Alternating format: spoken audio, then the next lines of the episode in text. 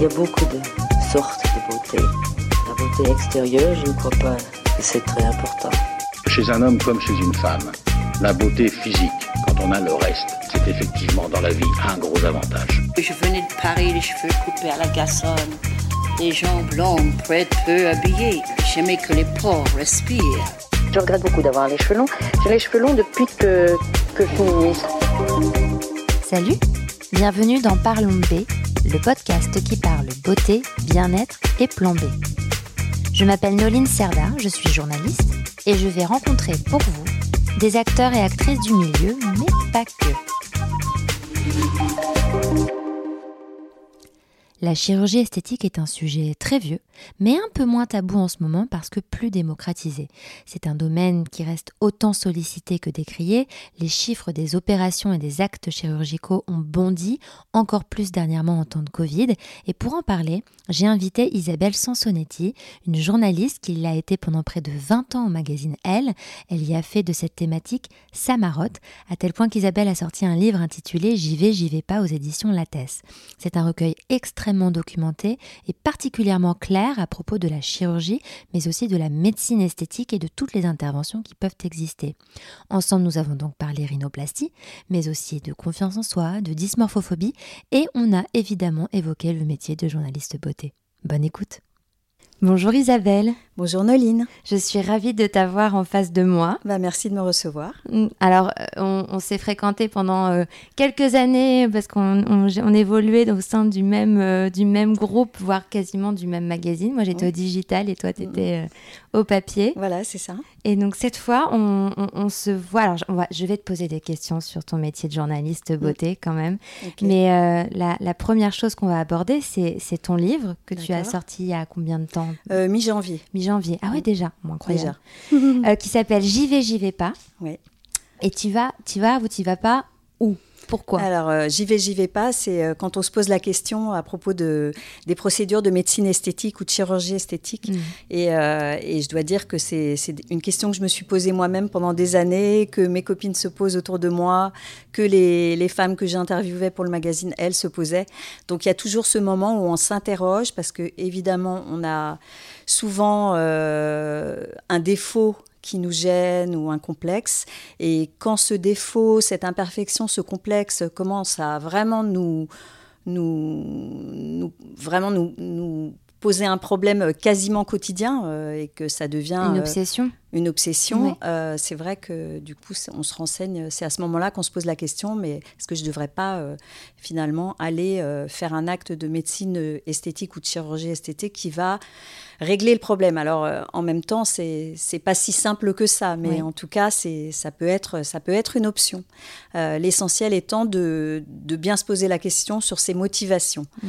parce que en fait, on peut euh, avoir l'impression qu'on s'interroge sur tel ou tel défaut et que une fois qu'il sera réglé, euh, tout ira bien dans notre vie, ce qui est quand même pas si simple que ça. Alors, si on y va vraiment pour ce défaut, euh, à savoir pour se dire vraiment là, euh, ce nez ne me convient pas ou j'ai ces rides qui finissent par vraiment me prendre la tête, comme on dirait de manière assez triviale, à ce moment-là, on, on, réfléchit et si on y va, a priori, on peut obtenir satisfaction. Euh, si on est sûr que c'est euh, la raison qui nous mène chez le médecin ou le chirurgien esthétique. Oui, Parce peut y avoir des motivations cachées, ou en tout cas, euh, en tout cas, faut pas y aller pendant en plein chaos émotionnel, par ah exemple. quand y a, on traverse un mal-être, c'est sûr que oui. Voilà. Mm, mm, mm, je comprends. Moi, ce que j'aime beaucoup, c'est que dans ton livre, tu commences comme ça. Se soucier de son apparence n'a rien de futile. Oui. Et j'ai trouvé ça très bien, enfin, euh, assez surprenante, mine de rien, euh, cette phrase qui arrive, c'est vraiment la première phrase de ton livre quasiment. Euh, pourquoi c'était important pour toi de le préciser? Parce que euh, la médecine esthétique et toutes ces procédures, euh, ça a toujours euh, été critiqué. C'est de toute façon se soucier de son apparence, souvent aussi. En tant que journaliste beauté, moi, on a cessé de me dire ah oui, journaliste beauté, d'un ton un petit peu, soit avec amusement, soit avec un peu condescendance. Et en fait, l'apparence c'est important parce que en fait on dans notre relation à l'autre, notre relation à l'autre, elle passe par, par des échanges de regards et, pas, et puis il y a notre corps, il y a, nos yeux, il y a nos mimiques, y voilà. Et donc ça me paraît très, très bizarre voilà, de, se présenter à l'autre sans se soucier du tout de, de, de, de ce que l'autre va avoir de nous. Donc mm. l'apparence, c'est important, c'est pas si futile. D'ailleurs, euh, on le sait, puisque, euh, par exemple, euh, il y a diverses opérations qui ont été montées en cosmétique en direction des femmes malades, par exemple, voilà, qui avaient eu des maladies graves. Et on sait qu'un soin cosmétique, ça peut participer à retrouver un petit peu de, réconfort et de bien-être. Donc l'apparence, c'est important. Ce n'est pas, évidemment, l'idée, c'est pas de ne soucier que de son apparence, mais c'est c'est de, en tout cas, d'être euh, d'être euh, en bonne relation avec euh, l'image de son corps, ce qui n'est pas si évident. Hein. Non, c'est pas évident du tout. Et d'ailleurs, tu l'abordes hein, dans ton... tu, tu abordes énormément de choses. Euh, avant qu'on enregistre, je t'ai, euh, salué pour te dire à quel point j'étais impressionnée par le travail euh, que tu avais accompli, bon, qui ne me surprend pas du tout, mais parce qu'en effet, tu l'as évoqué, OL, c'était une, on peut dire ta spécialité quand même. Oui, une de mes. En fait, j'avais deux casquettes. D'accord. J'appelle ça des casquettes. c'était la, médecine et la chirurgie esthétique, et de l'autre côté, la forme, le bien-être, donc dernier cours de yoga, enfin. Oui, voilà. Donc, c'est quand même des sujets qui, qui, ont été très présents dans ta carrière. Et d'ailleurs, tu le dis dans ton livre, c'est que tu as écrit ton premier sujet sur le OL, euh, sur la chirurgie esthétique, c'était il y a 20 ans, sur l'injection antiride de collagène bovin. C'est ça. Ben, en fait, euh, euh, quand je suis venue me présenter pour travailler au magazine Elle, j'étais pigiste et j'avais eu l'occasion de travailler pour la presse médicale. Et j'avais, pour la presse médicale, suivi le, lancement euh, de, du collagène injectable. Parce qu'à l'époque, c'est ça qu'on mettait dans les rides. C'était du collagène bovin à l'époque. Mmh. Alors, c'était pas si simple que ça parce qu'il fallait faire des tests pour être sûr qu'on n'était pas allergique aux produits à 15 jours d'intervalle. Et puis après, il y a eu la crise de la vache folle par, par là-dessus et le tous les produits d'origine animale, en tout cas en ce qui concerne les, les injectables, ont, disparu de la circulation et, l'acide hyaluronique est apparu euh, mm. euh, en 1996 en France. Et là, ça a quand même euh, été une grande avancée puisqu'il n'y a pas de test à faire mm. et, que c'est beaucoup plus simple. voilà, mais c'est vrai que c'est le premier sujet que j'ai traité pour le magazine. C'était un sujet de médecine esthétique. Ah, donc, vraiment parce que c'était le début en fait. Oui. Oui, tu es arrivé au moment où vraiment ça se démocratisait Voilà, où... on commençait à en parler de plus en plus. Oui. Mais c'est vrai que ça restait confidentiel quand même, non? Ça restait confidentiel, oui. Plus que, maintenant. Oui, oui. Ah oui, aujourd'hui, vraiment, il y a, beaucoup plus de, personnes qui vont, il y a de plus en plus de, médecins aussi qui, qui pratiquent euh, ces actes. Donc, euh, c'est vrai qu'on parle d'un boom de la médecine esthétique. C'est vrai que c'est important par rapport à, au début. Et, ce mm. qui a également changé, c'est que euh, quand j'ai commencé, la médecine esthétique, elle s'adressait d'abord aux personnes de 50 ans et plus, 45-50 ans et plus, puisque c'était une médecine de rajeunissement essentiellement. Mm. C'était une médecine pour combler les rides, pour euh, voilà, garder, euh, garder des traits un petit peu plus jeunes, alors qu'aujourd'hui, ça n'a plus rien à voir. C'est-à-dire qu'il y a toujours, ça reste pour, euh, pour les femmes qui ont passé 45, euh, 50 mmh. ans, euh, une médecine de, rajeunissement, mais pour les jeunes, et il y a de plus en plus de, de jeunes qui, qui, qui, vont vers ces, ces procédures esthétiques, c'est pas pour, pour avoir l'air plus jeune, c'est vraiment pour embellir ou pour modifier quelque chose, dans, notamment au niveau de leur, de leur visage. Comment est-ce que tu l'expliques? Moi, j'ai ma petite idée, mais comment tu l'expliques, cette, cette évolution? Alors, euh, il y, a, disons, il y a deux pistes pour l'expliquer. Il y a peut-être que déjà une, personne jeune qui a vu autour d'elle euh, sa mère ou les amis de sa mère. Alors, je parle essentiellement des femmes parce que c'est quand même, elles représentent plus de 85% hein, des consommateurs mmh. de, médecine esthétique. Hein. Donc, euh, le fait de voir autour de soi des personnes qui ont eu recours à la médecine esthétique, déjà, ça banalise l'acte. Et puis, il y a les réseaux sociaux, hein, bien mmh. sûr, euh, c'est essentiellement ça. Et c'est vrai qu'il y a même eu une étude aux États-Unis euh, qui disait que euh, plus on utilise les réseaux sociaux et plus on ira facilement vers des procédures de médecine et de chirurgie esthétique. Donc, ça banalise totalement. Alors, les réseaux sociaux, on sait bien qu'il y a un certain nombre d'influenceuses qui, qui communiquent aussi sur ce qu'elles font Mm. de manière euh, totalement décomplexée. Et, euh, et quand on est euh, jeune, souvent, on n'est pas, on est en recherche aussi de, d'équilibre et de savoir qui on est, mm. et pas, pas, forcément d'identité, mais en tout cas, on, tâtonne encore sur soi-même. Et on est certainement beaucoup plus influençable que passé euh, un certain âge où on a vécu euh, dans, son, dans ce corps-là et où on a peut-être euh, une vision un peu plus apaisée mm. de ce qu'on est. Hmm. Alors c'est c'est vrai que en tout cas les jeunes euh, sont soumis à énormément d'images et euh, aussi bien qu'ils voient eux que eux se, se mettre en, en image eux-mêmes. Euh, mais il y a toujours quand même ce bien que la, la chirurgie et la médecine esthétique parce qu'il y a bien une, une, petite différence entre les deux. Peut-être que tu nous expliqueras. Oui, je vais c'est c'est que même si c'est de plus en plus admis et qu'il y a quand même de plus en plus de, de, de de paroles là-dessus. Ça reste beaucoup décrié. Et en fait, là, j'ai un exemple en tête. Euh, tu as dû suivre le, retour de Friends, de la, série Friends et de, de ses acteurs, et où tout le monde a comparé, parce qu'ils ne les avait pas revus ensemble euh, de nombreuses années après. Euh, il y a eu un, une levée de bouclier sur leur. Bah, comment ils sont apparus là maintenant. on a critiqué le fait que certaines et certains avaient usé du botox et enfin mm. voilà qu'est-ce qu'on fait de tout ça? Est-ce que euh, est-ce qu'on a raison de de enfin raison Est-ce que le, le, avoir un, un, dialogue sur ça, c'est important Est-ce que on... C'est important d'en parler. De toute façon, c'est un sujet qui fait parler. C'est à partir du moment où on met sur la table le sujet de la médecine ou de la chirurgie esthétique, et notamment quand, quand ça concerne les célébrités, euh, c'est inépuisable. On peut passer un dîner. Euh, enfin, je sais pas, ça a dû t'arriver, ça oh, arrive bah à tout le monde.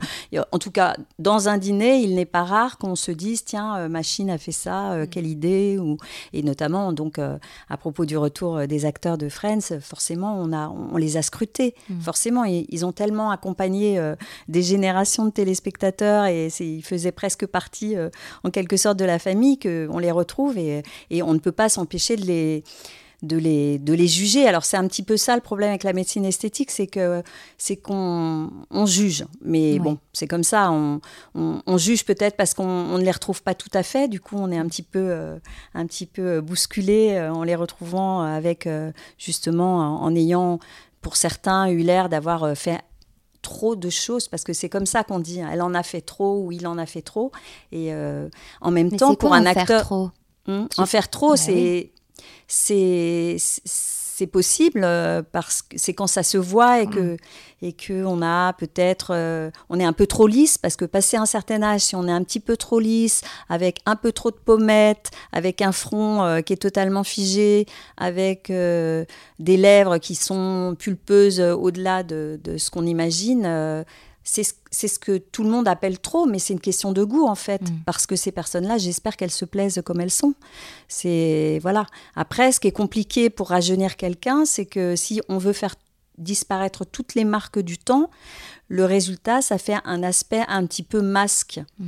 Euh, un petit peu, euh, on a un peu l'impression de voir euh, la représentation du musée Grévin de la, de la célébrité. Et c'est dommage, mm. parce que du coup, on y perd un peu sa, sa, ses mimiques, ses, ça met un petit peu à distance la personne quand, quand, quand, y a, quand les expressions semblent avoir été gommées. Mm. Après, recourir à la médecine ou à la chirurgie esthétique, c'est pas forcément en faire trop. on n'est pas, c'est pas systématique. On peut tout à fait faire les euh, y recourir et, garder euh, un certain nombre de ces expressions. Hein. C'est mm. une question de et de goût et de demande et d'écoute du médecin et de choix du médecin. C'est ça. On va y revenir, mais euh, il y a plein de choses sur lesquelles on va revenir.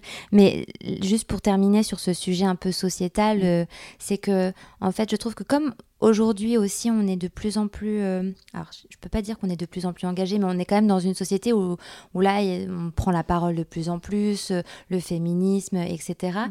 Et, et, moi, j'ai des amis qui euh, luttent pour qu'on arrête finalement de donner notre avis sur telle personne qui a fait de la chirurgie, ça lui va bien ou ça lui va pas.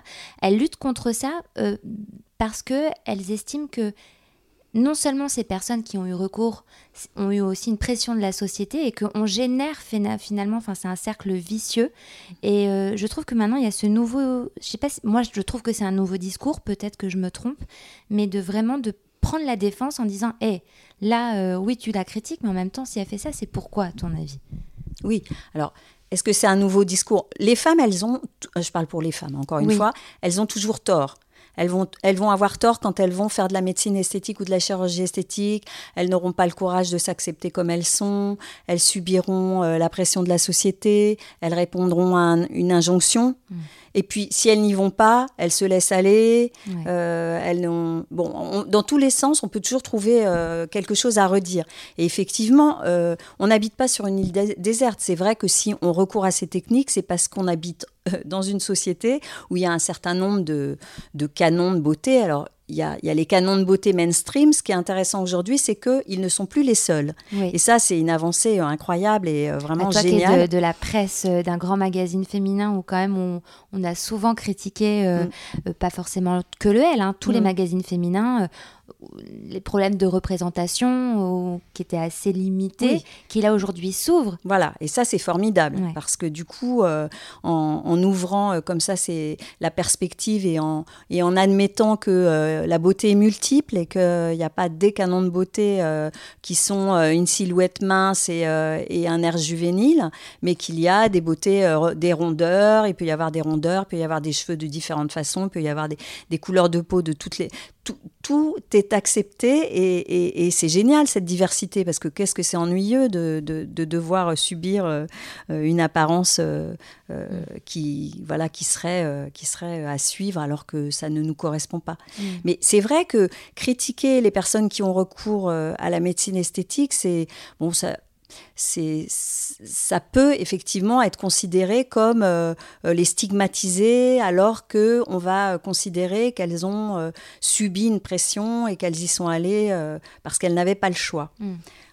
Inconsciemment aussi, ça peut être inconscient en tout cas, mais on, on, peut ressentir une pression mais toutes ces questions-là, en fait, moi aussi, c'est pour ça que je voulais écrire ce livre, c'est que toutes ces questions-là, bien sûr qu'il faut se les poser. Bien sûr qu'on on sait très bien que quand on commence à se poser la question d'aller modifier quelque chose sur son visage ou sur son corps, on sait très bien que si on était euh, toute seule... Euh, voilà, euh, sur une île déserte, on, ça ne nous viendrait pas à l'idée. Mais après, voilà, on vit en société, on vit avec les autres. Après, ça n'empêche pas qu'on peut avoir un désir pour soi de modification de son corps ou de son, de, son visage, parce que euh, si on ne se sent pas bien euh, dans sa peau, c'est quand même une expression qui veut bien dire ce qu'elle veut dire. Euh, on n'est pas obligé non plus de subir un corps qui ne nous correspond pas, un visage, des traits qui ne nous correspondent plus ou qui ne nous correspondent pas, dont on n'est pas satisfait. Donc c'est un petit peu un grand écart entre est-ce que c'est vraiment ton choix? Non, parce que tu vis en société, donc toujours on te dira que c'est une injonction, et en même temps pourquoi tu aurais, euh, ça c'est ce qu'on disait euh, euh, quand, la médecine esthétique est apparue, pourquoi on irait toucher à ce que la nature a donné? Bah si, si on veut, on touche à ce que la nature nous a donné. On, a quand même ce droit-là, et ce sont des procédures qui existent. Certes, faut choisir celles qui sont standardisées, mais il y en mhm. a quand même beaucoup. et puis voilà, si ça peut alléger, et puis on passe à autre chose. Quoi. Une fois qu'on a réglé un, un problème euh, ponctuel comme ça, euh, ça ne veut pas dire qu'on va tomber dans un engrenage euh, infernal et qu'on ne, pensera plus qu'à modifier encore une autre chose après. Mais voilà, c'est toutes ces questions-là qui sont importantes mm. à considérer avant d'y aller, parce qu'après, c'est un peu tard. D'où l'intérêt de ton livre. Et alors, du coup, explique-nous la différence entre médecine et chirurgie esthétique. Alors, la chirurgie esthétique, c'est quand il y a une opération. Donc, ça veut dire quand on va euh, dans une clinique au bloc opératoire, ça veut dire qu'il y a une anesthésie. Ça veut dire que donc elle peut être, elle est souvent générale. Maintenant, euh, souvent, elle est seulement euh, locale et renforcée. Mais ça veut dire qu'on peut passer une nuit à l'hôpital. C'est pas non plus systématique. Hein. La chirurgie en ambulatoire, ça veut dire quand on sort le jour même après l'opération, se, se développe aussi beaucoup. Mais ça veut dire qu'après, à partir du moment la chirurgie, c'est un acte radical. Ça veut dire que souvent on va on va couper, on va raboter on va... Bon, tout, ça, ça va laisser euh, des cicatrices, il euh, va y avoir des, des, fils, peut-être des fils à retirer ou des fils qui vont se résorber tout seuls. Tout ça, ça veut dire que pendant euh, une à trois semaines, on va avoir des suites. Alors souvent, c'est pas heureusement que c'est pas trois semaines de suite pour toutes les interventions, mais ça peut aller jusqu'à trois semaines, voire pour certaines opérations qui sont un petit peu plus importantes, au-delà. La médecine esthétique, c'est tous les actes qui se font au cabinet du médecin ou du dermatologue qui pratique ces. Ce sont des injections, des peelings, des machines de radiofréquence avec lesquelles on peut stimuler le collagène de la peau. Ce sont des machines, des appareils de cryolipolyse qui permettent de manière localisée de, de cibler certains capitons dont on n'a plus envie. Voilà, ce sont des procédures qui ne sont pas invasives comme la chirurgie esthétique. Mm. A priori, il y a très peu de suites, même si ce pour autant, ce sont des procédures qui peuvent être euh, qui peuvent comporter parfois aussi quand même des risques, mais ça n'a rien à voir avec euh, la chirurgie. La chirurgie, souvent, c'est radical. Quand on va faire modifier son nez, il n'y a pas de retour en arrière possible. J'allais te demander, oui, est-ce qu'il y a l'après, si on n'aime pas, si on n'est pas content euh, bah, Après, il y aura une retouche, mais le nez d'avant, on va jamais le retrouver. À partir du moment où, où l'os a été raboté, où on a modifié la forme du nez, on peut, après, si le, le nouveau nez ne plaît pas, faire des retouches, mais le nez d'avant, on ne le retrouve pas. On ne le retrouve pas du tout. Euh, quand on fait modifier ses seins, si on met des implants mammaires, alors après, on pourra les retirer. Mais ce sont des interventions qui, euh, qui, sont, euh, voilà, qui changent, qui changent beaucoup le corps. Et il y a toujours un retour en arrière possible, mais on ne retrouve pas ce qu'on était avant. C'est ça. Le corps tel qu'il était avant l'intervention. Puisqu'il y aura eu des cicatrices qui, elles, resteront tout le temps. Donc, un mmh. certain nombre de, de différences qui, qui vont rester. D'où l'importance de prendre son temps, de ne pas agir sur un coup de tête, de se faire peut-être même suivre pour certaines euh, opérations. Parce que c'est un changement de son corps, ah même ne serait-ce que du nez, ça, ça peut euh, créer, euh, générer ensuite derrière plein d'autres choses.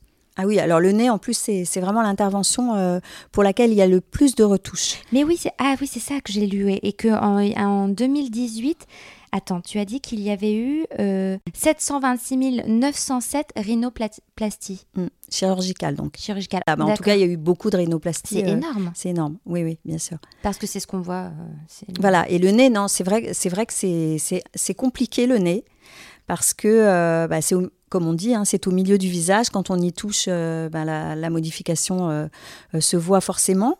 Même si, si elle est faite de manière harmonieuse, on peut quelqu'un qui ne nous connaît pas peut ne pas soupçonner qu'on a eu une intervention euh, du nez. Mais c'est vraiment euh, une intervention. De toute façon, tout ce qui est chirurgie, il faut bien réfléchir avant. Mm. Parce que, euh, comme il n'y a pas de retour en arrière possible, on n'y va surtout pas sur un coup de tête. Souvent, on voit le chirurgien au moins deux fois avant, voire trois. Euh, pour être sûr, pour bien lui poser ses questions. Euh, toutes ces questions, d'ailleurs, c'est bien de les lister avant parce que souvent, quand on est face au chirurgien, on perd ses moyens, on oublie la moitié de ce qu'on, des questions qu'on souhaitait euh, poser. Donc vraiment, on a peur que ce soit une question bête. voilà, mais ça, il n'y en a, pas. Voilà, ça, il n'y a jamais de question bête. Et alors, par contre, en plus, c'est aussi un moyen d'évaluer le, chirurgien. Si on voit que le chirurgien ou la chirurgienne, ou en tout cas, est, agacé et, et voilà, commence à en avoir assez de nos questions, je trouve pas que ce soit bon signe euh, parce que euh, quand même c'est important justement d'avoir le chirurgien euh, doit avoir en face de lui quelqu'un de responsable et qui est mm. impliqué dans l'intervention donc c'est plutôt une bonne chose de poser des questions. Oui, d'ailleurs tu, tu le mets dans ton livre que certaines patientes préfèrent en savoir le moins possible parce qu'elles auraient peur de se de, de, ne pas y aller, de se dégonfler en fait. Mais toi, tu dis qu'au contraire, c'est important de demander, notamment de demander si, un, imaginons, il y a un problème ou que ça se passe pas comme prévu, qu'est-ce qu'on fait? Absolument. Et, et, de poser cette question-là, en plus, c'est un indice de plus euh, sur euh, le chirurgien euh, qu'on a, qu'on a sollicité. de savoir, de sentir que s'il répond de manière tout à fait tranquille, bah oui, effectivement, une complication peut toujours arriver. Euh, mais il euh, y a ça, cette possibilité-là euh, de corriger, de retoucher. Vous ne mm. serez pas toute seule avec votre souci. Enfin, c'est important de sentir que la personne qu'on a en face de soi et à qui on va confier son visage ou, ou son corps ou une partie de son corps sera là même en cas de souci. Mm. Ça, ça fait partie des choses. Et évidemment qu'on ne fait pas l'autruche. ne pas vouloir savoir, c'est c'est risqué. Mm, c'est risqué. Et c'est compliqué d'ailleurs parce que euh, si on liste euh, toutes les complications possibles jusqu'au plus grave, ça, ça peut euh, amener à différer l'intervention. Mais tant que tant qu'on n'est pas sûr de soi, il n'y a, a, pas d'urgence. Hmm. Donc, si on ne se sent pas sûr, et qu'on diffère ce projet d'aller se faire opérer, c'est plutôt bien. Oui, oui, bien sûr. Et alors, ce que j'aime beaucoup, c'est que dans ton livre, à la fin, il y a un glossaire. Euh, il y a un glossaire où tu, as listé euh, plein de choses. Euh, et notamment, justement, le mot bouche à, enfin, le mot ou l'expression bouche à oreille. c'est un de tes précieux conseils pour si on veut se lancer dans la chirurgie ou dans la médecine esthétique, finalement. Mm. le bouche à oreille, c'est quoi? Le bouche à oreille, ça consiste en fait à, consulter le médecin ou le chirurgien qui a euh, très bien opéré ou euh, très bien injecté euh, quelqu'un de son entourage, mmh. une amie c'est encore mieux. Donc en fait c'est ça, c'est parce que quand on voit le résultat que, quelqu'un qu'on aime bien a été chez le médecin ou le chirurgien et que le résultat est harmonieux, satisfaisant, quelque chose qu'on trouve à notre goût, ça donne une indication sur, sur le travail euh, du médecin, du dermatologue ou du chirurgien. Donc c'est une piste, c'est une piste euh, sérieuse euh, mm, mm, mm. pour, pour essayer de trouver quelqu'un qui va pouvoir nous prendre en charge. Mais après, c'est pas donné à tout le monde. Tout le monde n'a pas autour de soi quelqu'un qui, qui s'est fait opérer et qui est satisfait de son opération. Donc après, après c'est une quête. Hein. c'est vrai que du coup, après, faut. alors, on peut demander à son médecin généraliste s'il a des pistes Mm. parce qu'il peut être, euh, si vraiment il sent qu'on a très envie euh, euh, d'aller chez se faire opérer ou en tout cas injecté, il va pouvoir nous donner des, pistes. Après, il y a beaucoup maintenant les, réseaux les réseaux sociaux, les sites. Les, médecins, les chirurgiens ont des sites sur lesquels ils se présentent, sur lesquels on peut avoir aussi leurs tarifs. Mm. On peut voir un petit peu leur goût aussi, peut-être aussi comprendre qu'ils font, ils ont l'air de faire essentiellement des interventions au niveau du visage. Ou voilà, on apprend beaucoup de choses et il y en a même qui ont des Instagram. Oui, de plus en plus. Donc, euh, et là, on a encore une idée un peu plus nette de, du type d'intervention euh, qu'ils font régulièrement et euh, du type de résultats qu'ils apprécient, mm. puisque ça donne une idée. Hein. Il y a, on voit notamment sur, sur les lèvres, qui sont un sujet inépuisable. on voit les, ceux qui font plutôt des grosses lèvres parce que ça doit aussi leur plaire, ou en tout cas, ça ne les gêne pas de faire des très grosses lèvres à, à, des personnes et puis ceux qui sont plus dans la discrétion. Donc voilà, ce sont des pistes. Après, il y a la première consultation. Et lors de la première consultation, on, se fait confiance aussi si on ne sent pas le médecin, qui est, ce qui est une expression euh, qui est réelle. Hein. Parfois, on n'accroche pas avec, euh, on n'a aucune euh, obligation à, poursuivre avec, mm. avec un médecin dont on n'a pas l'impression qu'il nous écoute, dont on n'a pas l'impression qu'il qu'il va pouvoir nous apporter la satisfaction attendu. Donc, euh, hmm. on en consulte un deuxième. Ça peut coûter. Alors, du coup, c'est vrai, c'est un coût hein, de oui, parce que tu l'expliques dans ton livre, c'est que c'est minimum, c'est la première consultation, c'est 300 euros, c'est ça? Euh, ah non, non, non, non, non, ça, non, non la première consultation, selon les. Bah, c'est entre eux, c'est autour de 100 euros. Euh, ça peut être un peu moins, mais bon, ça peut être un peu plus. Après, ça dépend qui on consulte. Oui, aussi, hein, parce qu'il y a des. Ça dépend. Dans les grandes villes, c'est souvent euh, plus cher que dans les villes moyennes. Et après, si le, le médecin ou le chirurgien est réputé, c'est cher. Bon, enfin, mm. voilà. Mais en tout cas, il ne faut pas se priver avant de. voilà, de, de. Quitte à, voilà, payer plusieurs consultations, le temps de trouver mm. le, le, le bon pour soi. Et surtout, ne pas oublier que les injections, parce que notamment parmi les plus jeunes, il y a, beaucoup de, jeunes personnes qui vont euh, se faire injecter par des gens qui ne sont pas médecins. Et ça, il y a beaucoup de, comptes Instagram euh, qui sont euh, qui attirent euh, avec des propositions d'injection après cassé et souvent ce sont des comptes Instagram de personnes donc qui ne sont pas médecins qui officient dans leur appartement sur un coin de table dans une cuisine. On ne sait pas trop non plus quel produit va nous être injecté. Et il y a des gros soucis là. Tout le monde alerte là-dessus en ce moment parce que quand même une injection il y a toujours un risque.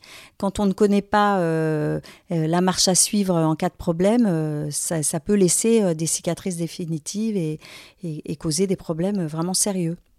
Ah ouais, alors c'est, c'est intéressant que tu parles d'Instagram parce que moi je pensais que en France, les médecins ne pouvaient pas euh, promouvoir, euh, comment on peut appeler ça? Promouvoir leur travail ou enfin. Ah, ça a évolué. Ça, et ça, ça a évolué depuis. C'était très, très américain finalement de faire ça. Et là, en effet, il y en a en France, ça a énormément, ça a explosé. Donc du coup, j'imagine que c'est possible. Mais comment ça a évolué? Tu, tu le sais ou? Il y a une loi qui est passée récemment. Je pourrais retrouver la le, comment dire, le décret qui est passé assez récemment et qui, euh, qui autorise un certain nombre de choses qui ne l'étaient pas euh, jusqu'à il y a quelques années. Mais donc, du coup, euh, on peut, un médecin, un chirurgien peut avoir un compte Instagram, un site internet, mais il doit délivrer une information qui est, qui est euh, euh, technique, euh, ses tarifs, mm. et pas dire c'est moi le meilleur, ni, ni poster des avant-après n'importe comment. Voilà, il y a quand mm. même des règles de déontologie qui obligent aussi à, à, respecter quand même une certaine conduite médicale. Bien sûr.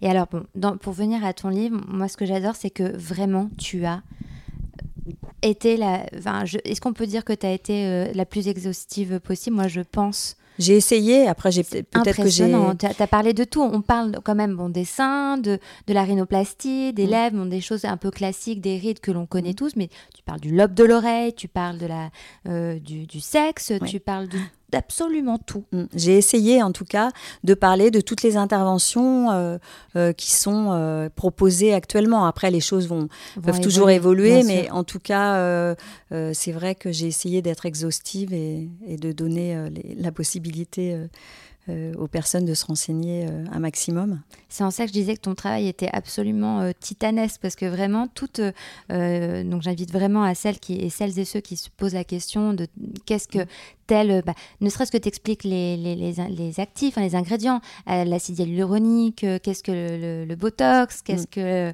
que la toxine botulique alors qu'en fait on, les, deux sont derniers sont les mêmes mm. finalement mm. donc c'est hyper précis tu éclaires vraiment alors puis je te retrouve moi dans ton écriture parce que quand je te lisais dans le L, c'est hyper clair, hyper, euh, c'est une bible, je pense, ton, ton bouquin. Après, il faudra que je le réactualise en fonction des nouveautés. Ah bah oui, oui, bien sûr.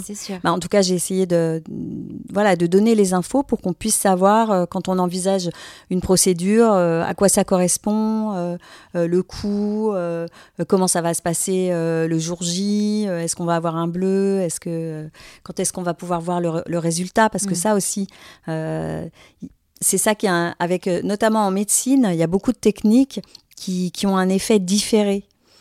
Parce que par exemple euh, la radiofréquence euh, qui consiste c'est donc c'est à promener euh, une pièce à main sur le visage qui, délivre une, une, une énergie qui, qui, va aller stimuler les, les, cellules notamment de les fibres profondes mm. du derme.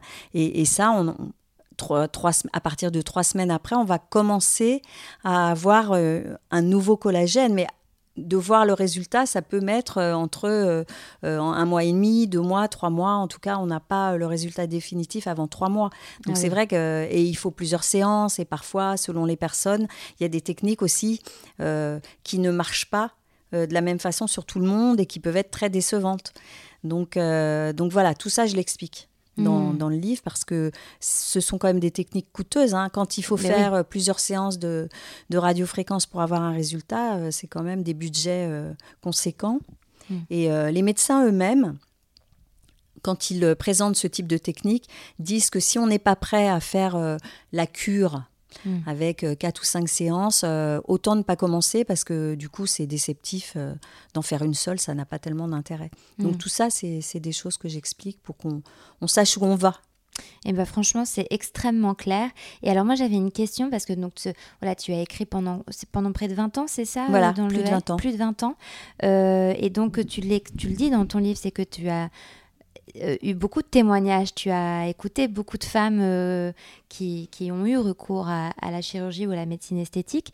Euh, qu'est-ce que tu retiens de tous ces témoignages? Est-ce qu'il y a des choses qui t'ont marqué? Est-ce qu'il y a des choses que, ouais, qui, qui t'ont marqué? Alors, ce qui est intéressant, c'est que les, femmes que j'ai interviewées et qui étaient satisfaites de leur intervention, c'était justement des personnes qui avaient vraiment mûrement réfléchi, qui pouvaient euh, avoir commencé à penser à cette modification euh, plusieurs années avant, et puis finalement qui avaient différé, et puis finalement elles avaient ressenti que là, ça y est, elles se sentaient prêtes et elles y allaient. Donc quand la, décision est mûrement réfléchie, c'est vrai qu'on est... Euh, on a beaucoup plus de chances d'être satisfaite. Et j'ai eu aussi, parce qu'à l'époque, euh, je pouvais avoir au téléphone des, des, lectrices qui m'appelaient pour me demander des conseils, ou, et parfois c'était assez... Euh, euh, étonnant parce que euh, je pouvais, moi, sentir au téléphone qu'une personne était dans une quête qui était presque impossible, qui voulait ressembler à telle actrice, ou j'ai eu des demandes comme ça en disant, mais ah moi, je voudrais les pommettes de, de telle personne. Et ça, tout de suite, on sent bien que parfois, il y a une insatisfaction qui est au-delà du physique, il y a un mal-être psychologique. Et là, euh, on, sait, c'est ce que disent les médecins et les chirurgiens, euh, c'est vraiment euh, quand on est comme ça dans, une espèce de fuite en avant, c'est là où les choses peuvent, peuvent être compliquées. Et, on parle de ce fameux trouble, hein, la dysmorphophobie. Oui, j'ai fait un épisode dessus. 2%, tu disais 2% de la population serait concernée. Voilà. Qu'est-ce que c'est que ce trouble peut-être bah, C'est un trouble qui amène à ne jamais être satisfait, à, ne pas être satisfait de son corps, mais surtout qu'il y a un décalage entre ce qu'on voit de son corps et ce qu'il est, mm. et ce qui, ce qui amène à une fuite en avant, à vouloir euh, toujours modifier des choses et ne, jamais être satisfait de ces modifications, parce qu'on ne voit pas son corps tel qu'il est. Mm. Donc, ce qui, ce, qui, ce qui peut être compliqué, c'est que on peut avoir un trouble de, de dysmorphophobie même en ayant un défaut physique visible. Hmm. Et, euh, mais souvent, euh, euh, c'est aussi des gens qui ont des défauts, en tout cas qui portent une attention à ce défaut-là euh, qui est euh, supérieur au défaut lui-même. C'est-à-dire mm. que ça, ça, leur pose une, ça leur cause une souffrance qui est euh, totalement décalée par rapport à l'ampleur du défaut qui souvent est minime. Mm. Et donc c'est cette espèce de décalage qui, qui, fait beaucoup souffrir et qui ne se résout pas forcément et loin de là, justement en allant chez le médecin ou le chirurgien esthétique. Et le problème, c'est pas forcément facile à détecter mm. et, et, la personne n'est pas forcément consciente euh, voilà, d'avoir ce, trouble. Elle pense que les choses vont pouvoir se résoudre en allant chez le médecin ou le chirurgien esthétique, alors que voilà, y a, a priori non, surtout mm. pas. Ou alors après, quand, quand elles auront fait un travail. Euh, c'est ça, j'allais dire, ce trouble peut se, mm. se se résorber, se travailler en, en, ayant recours à un professionnel, mais pas de la chirurgie voilà, c'est ça. Plutôt un mm. professionnel, euh, bah, plutôt un, psy, ou, voilà, c'est ça. Complètement. Mm. Alors, il y a un autre, euh, ça fait partie de ton glossaire et finalement on l'a un peu évoqué, mais euh, ce mot-là que je pense qu'il est important de, de l'évoquer, c'est l'éviction sociale. En fait, quand euh, l'éviction sociale, ça veut dire c'est le temps euh, durant lequel, après une intervention chirurgicale, on ne va pas pouvoir euh, reprendre le cours de sa vie professionnelle notamment ou de sa vie sociale. Donc, on, va pouvoir sortir masqué. Alors, c'est pour ça aussi que les interventions ont peut-être augmenté pendant la pandémie parce que on peut sortir masqué. Donc, les, choses, en tout cas, si on a des cicatrices ou des bleus, ça se voit moins. Mm. Mais en tout cas, voilà, c'est le temps durant lequel on va devoir arrêter ses activités donc comme la chirurgie esthétique n'est pas remboursée, hein, c'est un acte euh, qu'on s'offre à soi-même. Hein. du coup, quand on travaille, si on ne, on ne doit pas, si on ne peut pas aller au travail pendant une semaine, deux semaines, voire trois semaines pour certaines interventions, ça veut dire qu'on il va falloir programmer cette intervention sur ses congés, mmh. poser des vacances. Ah oui.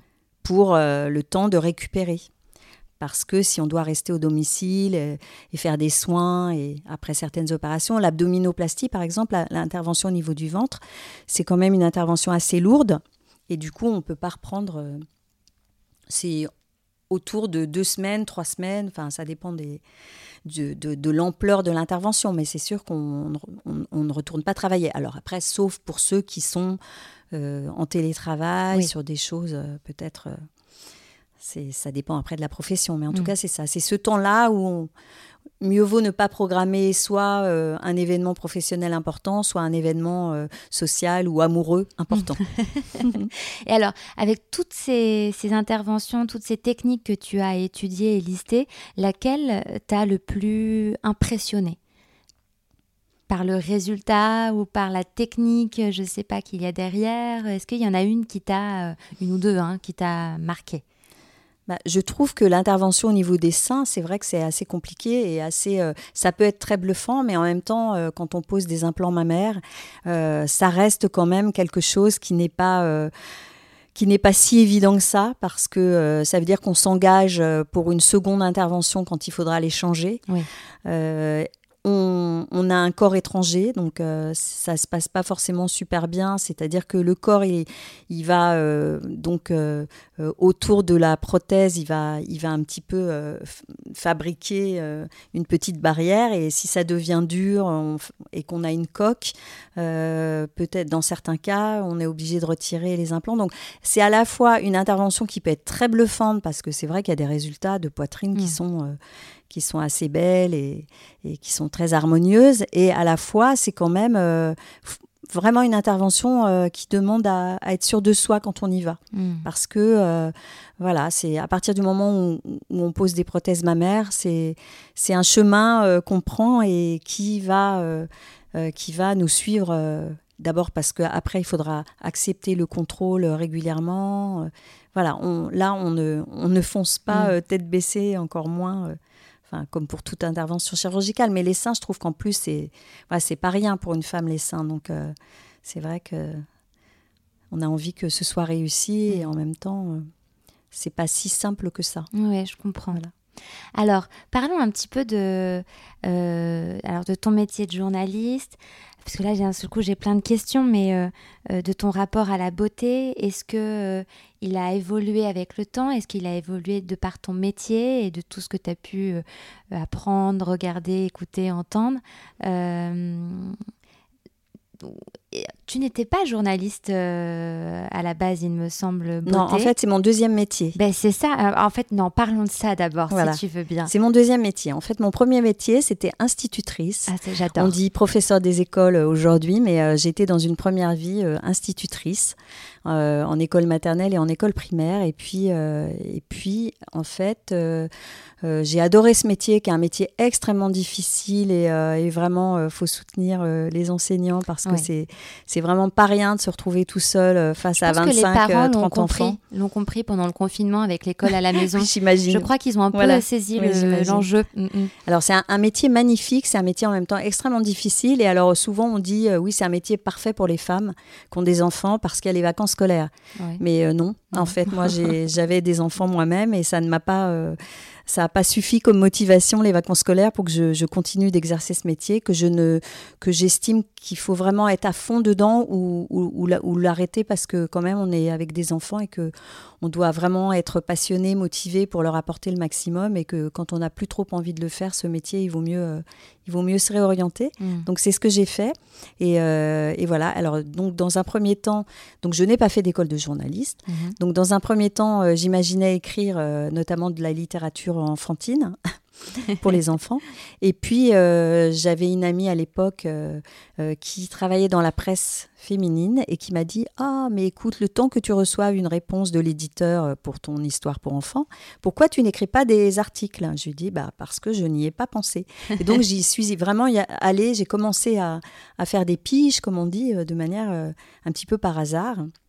Dans la beauté directement Alors non, ah, pas du tout dans la beauté. Non, au, au, début, pas du tout dans la beauté parce que, en fait, je me suis dit, alors voilà, une mère de famille euh, voilà, qui se réoriente sur le journalisme, euh, elle va peut-être aller euh, vers les magazines féminins. Donc moi, je vais surtout pas aller vers les magazines féminins pour avoir un peu plus de chance. Donc je suis allée, j'ai travaillé pour Ça m'intéresse, j'ai travaillé pour différents différents supports. Et puis, euh, j'ai quand même euh, un jour été euh, démarcher le L. Et, et je, comme j'avais travaillé dans la presse médicale, justement, mmh. je j'ai pu montrer, montrer j'avais fait pas mal de papiers en dermatologie. D'accord. Et c'est pour ça que, du coup, quand j'ai montré mon book à Valérie Toragnan à l'époque, qui, était, qui était à l'époque chef du service beauté du L, avant de devenir la directrice de rédaction, elle m'a elle elle laissé ma chance et voilà pourquoi j'ai écrit mon premier papier euh, sur la médecine esthétique. Et sur le collagène bovin. Voilà, c'est ça. Incroyable. C'est, enfin, moi, je, enfin, c'est, passionnant. Et alors, du coup, ton rapport à la beauté, il était comment avant? Est-ce qu'il a été différent ensuite? Euh, Quel est ton rapport à la beauté? Le beau, c'est tout le monde est fasciné par le beau. Donc euh, la beauté, en tout cas, euh, euh, la rubrique beauté, c'est une, une, rubrique où on donne des conseils pour être soi-même en mieux, hein, même si c'est une expression qui est un petit peu vieille, vieillie maintenant et qu'on n'utiliserait plus aujourd'hui. Mais en tout cas, c'est moi le rapport à la beauté, je pense que c'est quelque chose qui, ça doit être une harmonie, c'est-à-dire que ça doit permettre de se sentir sereine et, et, bien dans sa peau. Hein. Je trouve que le, le meilleur rapport à la beauté, c'est quand on, on est... Euh, on, se sent euh, voilà en, accord avec soi-même. Et donc il y a un certain nombre de, de routines ou de, ou de disciplines ou de, ou de voilà de choses qui peuvent permettre de, de se sentir bien et, et d'être euh, de se regarder dans le miroir sans et en, alors, en 20 ans de carrière dans, dans, donc dans la beauté vraiment qu'est-ce que tu qu'est-ce que tu retiens? Si tu devais expliquer ton, ce métier-là à quelqu'un qui ne le connaît pas ou qui, tu l'as évoqué au tout début, qui le juge parce que journaliste beauté, euh, superficiel, etc. Qu'est-ce que, comment tu le définirais, définiriez?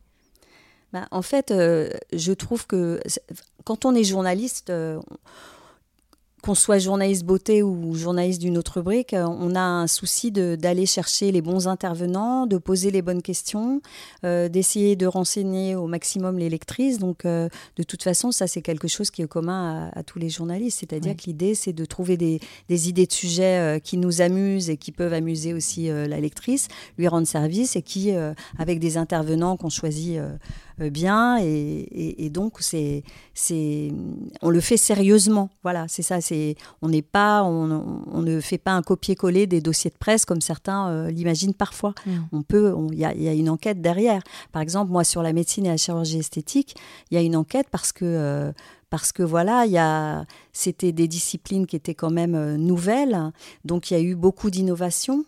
Et moi, j'avais à juger de ces innovations. Est-ce qu'elles étaient euh, risquées? Est-ce qu'elles étaient efficaces? Est-ce qu'il avait été démontré que ce produit-là euh, avait un intérêt euh, réel? Ou est-ce que c'était juste le labo ou, le fabricant qui disait que c'était génial et révolutionnaire? Parce que ça, c'est un terme révolutionnaire qu'on qu'on entendait beaucoup à une époque. Là, maintenant, je pense qu'ils ont bien compris que c'est moi, ça me fait fuir. Hein. Quand je vois euh, méthode révolutionnaire, en principe, je, voilà, je ne suis plus là, ou en tout cas, je vais chercher la, petite bête pour être sûr que, de dépister euh, voilà, euh, qu'est-ce qu'on essaye de nous vendre.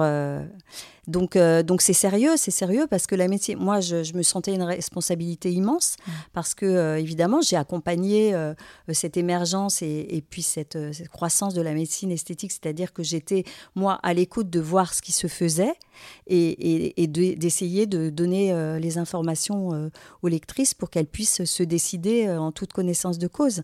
Et c'est vraiment important, on ne fonce pas se faire injecter comme ça, euh, sans demander euh, quel produit on va nous mettre. Mmh.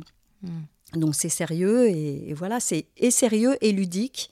Euh, en tout cas parce que la beauté c'est on peut en, on peut en parler de manière il y a le maquillage ça peut il y a la couleur il y a mais, mais c'est vaste la beauté c'est aussi toutes les disciplines qui permettent d'être bien dans son corps il y a le sport il y a le yoga il y a la méditation enfin c'est un tout c'est pas c'est pas juste euh, regarder son apparence. C'est pas l'apparence euh, comme ça, juste euh, la façon dont on se regarde dans le miroir. c'est de se sentir bien et c'est c'est au-delà juste de ce qu'on voit, je pense. C'est aussi de ce qu'on sent, hmm. ce qu'on ressent, les émotions. Hmm. Et alors, est-ce que en, tant que journaliste beauté et, et, avec toutes ces enquêtes que tu as faites, mais alors pas forcément que de la chirurgie esthétique, mais est-ce que on est on, peut être vite tenté, euh, même en beauté, maquillage pur ou coiffure, est-ce qu'on est tenté ou est-ce qu'on est au contraire les, comme les cordonniers les plus mal chaussés? Ah non, on est tenté. En tout mm. cas, euh, sur la beauté, c'est vrai que si on n'est plus tenté, c'est pas drôle parce que en fait, quand on reçoit euh, des nouveaux maquillages, des nouvelles crèmes, c'est on a envie de tester, et on a envie de voilà de on peut, on peut être euh, euh, étonné euh, de, la molécule qui a été utilisée, qui est présentée comme un antiride. On peut être bluffé par, par un packaging de crème ou par, par une palette de maquillage. Quand on ne l'est plus, c'est un peu. Faut, voilà, je crois que faut, arrêter. Quand on n'a plus justement cette envie de. De, voir ce qu'il y a derrière le mm. produit. Et Si mm. on n'est plus surprise et emballé, c'est dommage. Complètement.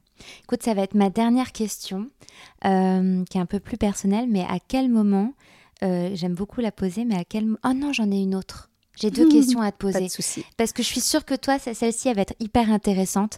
Alors, c'est une question que j'aime beaucoup poser, mais qui déconcerte beaucoup, euh, qui s'appelle le plan B beauté. Parce que le parlons B, c'est parlons beauté, bien-être Mhm. et plan B. Et, et comme aujourd'hui on cherche des alternatives pour mieux consommer, pour aller mieux, pour euh, euh, green, clean, enfin tous ces mots, Mhm. est-ce que toi, tu as des plans B beauté Waouh, des plans B beauté. C'est-à-dire, tu veux dire pour consommer autrement ou pour. euh. Ou, euh, une meilleure, ou être plus écologique, plus, plus responsable, ou pour te sentir mieux Est-ce qu'il y a un truc plus qu'un autre? Alors, pour être plus écologique, bah, j'essaye. euh, je, voulais passer aux lingettes plutôt qu'au coton, mais bon, c'est pas encore complètement ça. Ça dépend des jours. Euh, après, c'est de bien finir les tubes pour pas gâcher, de bien euh, prendre le- la crème qui, qui te convient. Là encore, pour pas qu'elle finisse ailleurs que, que, que sur ton visage ou sur ton corps. Et du coup, parfois, quand je me suis trompée sur une crème que qu'elle ne me convient pas, je la, je la mets plutôt sur les mains, voire sur les pieds, soit, voire sur Ah, une autre partie bête. du corps pour ne pas pour ne pas gâcher en Hmm. tout cas. Donc ça, la cosmétique, bon, c'est vrai que moi j'essaie euh, de choisir les, les produits qui me correspondent le mieux et de voilà de pas multiplier non plus les pots, euh, même si j'adore. Hmm. En fait, j'adore euh, les crèmes, donc j'en mets, voilà, et j'en consomme encore. Après, pour se sentir bien, c'est plus, c'est un équilibre de vie en fait. C'est plus, du coup, garder une place importante au mouvement. Parce que moi, je suis quelqu'un qui, a besoin de bouger et on est très sédentaire et j'ai beaucoup traité le sujet dans le L. Euh, cette sédentarité forcée, elle est, elle est délétère. Elle, euh, elle est, c'est pas que pour l'apparence physique et pas que pour les, les quelques kilos qu'on pourrait prendre en plus. C'est surtout que on- le corps euh, humain, il n'est pas fait pour rester assis sur une chaise. Ouais. Le corps humain, il est fait pour bouger Mm. et, euh, et- et mettre du mouvement dans sa vie euh, un petit peu tous les jours. c'est vraiment important pour le bien-être. D'ailleurs, souvent, on dort mal ou, on, est, on est très stressé. C'est souvent parce qu'il n'y a pas assez de mouvement euh, dans sa journée et c'est important. Sans parler forcément de sport, ça peut être aller marcher, ça peut être... euh, s'accorder à une pause respiration, mais s'étirer, euh, même sans, sans forcément faire des, des cours avec quelqu'un. Mm. Mais ne, ne pas oublier le mouvement dans sa vie. Et, euh, et puis après, ben, rester curieux, euh, mettre de la beauté, mais de la beauté, c'est-à-dire regarder des choses belles dans sa vie, c'est vrai que ça, c'est aussi quelque chose qui participe au bien-être. Hmm. S'accorder des pauses, Mm. trouver des moments pour soi et, et savoir admirer. C'est une belle transition pour moi parce que là, c'est vraiment ma dernière question. À quel moment est-ce que tu te sens la plus belle et la mieux dans ta peau? Ouais, alors, je ne sais pas s'il y a un seul moment. ah bah, a Alors c'est souvent, euh, c'est souvent, euh, en tout cas, euh, quand je lâche un peu, c'est-à-dire que quand j'essaye euh, de pas me dire ah là, il y a et là, est-ce que le sourcil il est bien lissé? Est-ce que quand je quand je suis trop dans le détail, c'est pas le moment où je, je me sens le mieux. C'est du coup c'est quand euh, je, je, fais ce qu'il faut, mais après j'ai plus envie de, de passer des heures devant le miroir et après je me dis je souris et tout ira bien. et voilà, c'est un peu ça. Et quand je suis aussi dans des vêtements qui, qui me correspondent. Parce que du coup, euh, parce que la beauté, c'est aussi, c'est aussi l'allure. C'est Oui. aussi l'allure, la démarche, c'est la façon de se poser, la façon de bouger, un petit un côté fluide comme ça. Et, euh, et du coup, moi, je, c'est quand je suis bien dans mes vêtements que voilà, j'ai euh, j'ai j'ai fait ce qu'il fallait au niveau du visage, mais sans en faire trop, parce que je pense que quand on en fait trop, enfin en tout cas en ce qui me concerne, euh, c'est pas moi non plus. Je, je suis assez naturelle finalement, donc Je si je mets trop de trop de rouge à lèvres, trop de fond de teint et trop de trop de noir sur les yeux, je pense que c'est pas tout à fait moi, même si parfois j'aime bien m'amuser avec ça et je peux me sentir très bien un soir parce que j'ai décidé de mettre le paquet. Mais après, c'est souvent euh, des petites touches comme ça. Je me rappellerai toujours une fois euh, une, une cousine qui était venue et qui me regardait me maquiller, me disait c'est incroyable parce que tu tu te maquilles, mais en fait à la fin on n'a pas l'impression que tu es maquillée. Et voilà, en Ça, fait c'est moi c'est ça que j'aime. Moi aussi. C'est ça que j'aime et, euh, et puis voilà et puis après c'est euh, c'est euh, c'est faire ce qu'on aime pour soi mais après euh, voilà pas passer non plus euh, des heures devant le miroir ça c'est Mm. c'est plutôt euh, éviter les miroirs ça, ça m'aide plus que d'y rester te- Ou en tout cas, arrêter devant. de regarder le miroir pour corriger, mais peut-être plus pour euh, s'apprécier. Oui, pour s'apprécier, parce qu'en fait, le miroir, le problème, euh, quand on, regarde, euh, on se regarde dans le miroir pour, euh, pour corriger quelque chose, c'est qu'on se regarde avec un air froncé, on regarde un détail, avec, on est tout sauf bienveillant, mm. alors qu'en fait, quand on se regarde, si on n'est pas content de soi, ben, on sourit on fait une expression, parce que les autres, quand ils nous voient, ils nous voient pas figés, en train de faire une drôle de tête, en train de regarder ce qui va pas sur soi. Les autres, ils nous voient parler, ils nous voient sourire, ils voient nos mimiques. Donc, il mm. faut s'accrocher à cette idée aussi pour se sentir bien. Se, se, dire que les autres, ils ne, ils ne, ils ne nous voient pas comme nous. C'est-à-dire qu'ils nous voient avec bienveillance, a priori, et puis si c'est pas le cas, euh, on les fréquente pas. Exactement. Et euh, il y avait une étude qui était géniale, euh, je, repensais à ça l'autre jour, je crois que c'était Dove qui avait fait ça, parce qu'ils font un travail incroyable aussi pour que, justement, que, que, que les, les, les, jeunes filles ne, subissent pas non plus la, les injonctions, la pression sociale et tout ça. C'était une des premières marques à être vraiment avant cette tendance. voilà, et du coup, ils avaient fait, je me rappelle, alors ça c'était génial, ils avaient demandé à quelqu'un de se décrire pour que ils avaient pris des dessinateurs comme ceux qui font les portraits robots. Euh, euh, et donc, ils avaient demandé à la personne elle-même de se décrire. Et après, c'est une amie qui ah. décrivait cette personne. Et c'était incroyable la différence quand le, dessinateur euh, suivait les indications de la personne qui se décrivait elle-même et d'une amie à elle qui la décrivait. C'était euh, deux portraits différents puisque la ah, personne, elle insistait sur les, sur, sur les défauts, donc euh, le dessinateur aussi, alors que la personne, l'amie, voyait un sourire, voyait une pétillance dans les yeux, voyait voyait plein de choses que qu'on ne voit jamais quand on, quand on se considère soi-même dans la glace. Et j'ai trouvé que c'était un, c'était vraiment malin, quoi. Ah ouais, bah, je vais essayer de retrouver ce, cette étude parce que vraiment, ça vaut étude ou enfin slash pub parce que c'était un, un événement. Un hein. événement. Alors c'était un événement presse. Après, est-ce qu'ils en ont fait ah, quelque chose? J'ai regardé. Mais c'était, euh, je trouvais ça assez bluffant. Ah. Parce que euh, c'était. Bah, c'est très parlant en tout cas. C'est très parlant, voilà. Mm. Bah, merci infiniment Isabelle pour bah, Merci à toi Noline. Et à très vite. à bientôt. N'hésitez pas à aller faire un tour sur le compte Instagram Parlons B Podcast, parce que la beauté ici, ça s'écoute, mais ça se contemple surtout.